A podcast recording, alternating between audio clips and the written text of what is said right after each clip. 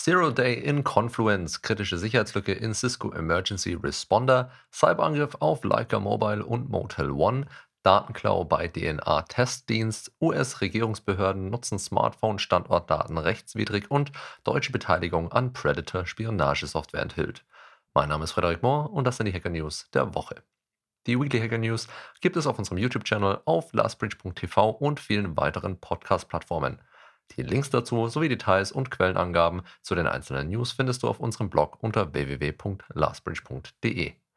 Übrigens, Oktober ist Cyber Security Awareness Month. Wenn du also sonst noch keinen Grund hattest, hilft dir das vielleicht, endlich in die Pötte zu kommen und das Thema Awareness bei dir im Unternehmen anzugehen.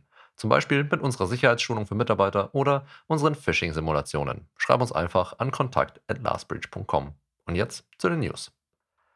Aus der Kategorie Schwachstellen und Exploits. Zero-Day-Sicherheitslücke in Confluence Server und Data Center. Atlassian, der Hersteller von Confluence, hat eine kritische Sicherheitshinweis veröffentlicht. Die Schwachstelle CVE 2023-22515 betrifft lokale Instanzen von Confluence Server und Confluence Data Center. Die Schwachstelle wurde ursprünglich als Privilegienausweitung eingestuft, später jedoch als Zugriffskontrollproblem. Atlassian empfiehlt Kunden, ihre Systeme auf behobene Versionen zu aktualisieren und externe Zugriffe einzuschränken. Es wird darauf hingewiesen, dass Instanzen im öffentlichen Internet besonders gefährdet sind. Betroffen sind Confluence-Versionen 8.0.0 bis 8.5.1. Kritische Sicherheitslücke in Cisco Emergency Responder entdeckt. In Cisco Emergency Responder wurde eine hochkritische Sicherheitslücke identifiziert, die durch einen Schweregrad von 9,8 als äußerst gefährlich eingestuft wird.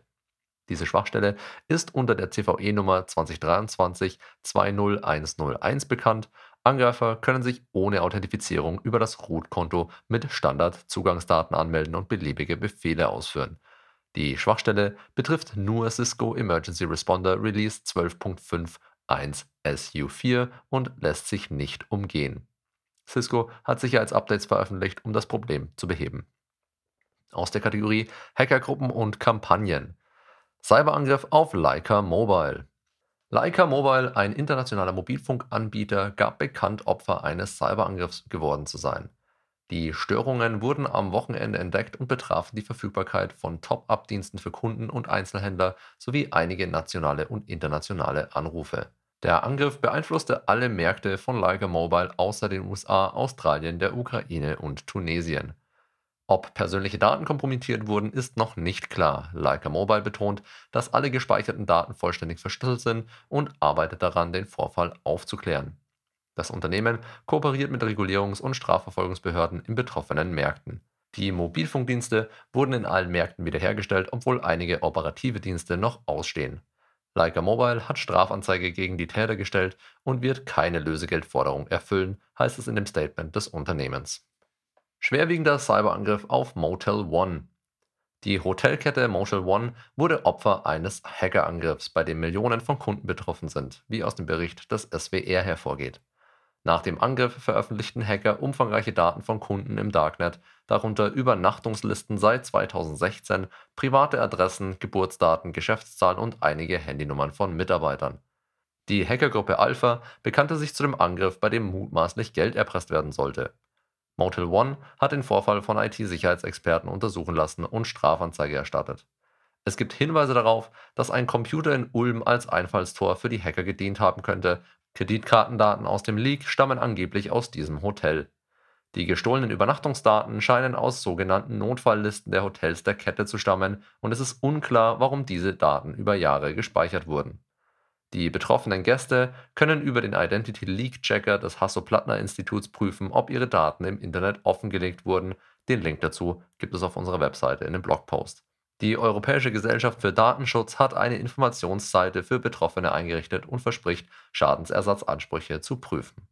Datenklau bei 23andMe DNA-Testdienst. Gemäß Berichten untersucht das DNA-Testunternehmen 23andMe derzeit den möglichen Diebstahl von Kundendaten, nachdem Informationen über die Kunden des Unternehmens auf einem Cybercrime-Forum zum Verkauf angeboten wurden. Die gestohlenen Daten umfassen Benutzername, Profilfotos, Geschlecht, Geburtsjahr, Standort und genetische Abstammungsergebnisse.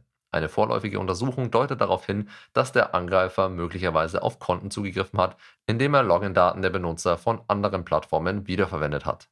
Obwohl die genaue Datenmenge und die Echtheit unklar sind, bot der Verkäufer sie in verschiedenen Chargen an und gab an, 13 Millionen Profile zu besitzen, ohne weitere Details preiszugeben. Aus der Kategorie Wirtschaft, Politik und Kultur. US-Regierungsbehörden nutzten Smartphone-Standortdaten rechtswidrig. In einem Bericht wurde enthüllt, dass die US-Einwanderungs- und Zollbehörde ICE, der Zoll- und Grenzschutz CBP sowie der Secret Service das Gesetz gebrochen haben, indem sie Standortinformationen aus gängigen Smartphone-Apps genutzt haben. Ein Beamter der Grenzbehörde hat die Technologie sogar missbraucht, um Mitarbeiter ohne legitimen Grund zu verfolgen. Seit Jahren kaufen US-Regierungsbehörden Zugang zu Standortdaten von kommerziellen Anbietern, umgehen jedoch oft die Notwendigkeit einer richterlichen Anordnung. Der Bericht zeigt, dass diese Behörden gegen das Gesetz verstoßen haben und keine ausreichende Aufsicht über die Nutzung dieser Technologie hatten. Die Behörden haben das E-Government-Gesetz von 2002 missachtet, das eine Datenschutzfolgenabschätzung ein Privacy Impact Assessment) erfordert, bevor der Zugriff auf solche Tools gewährt wird.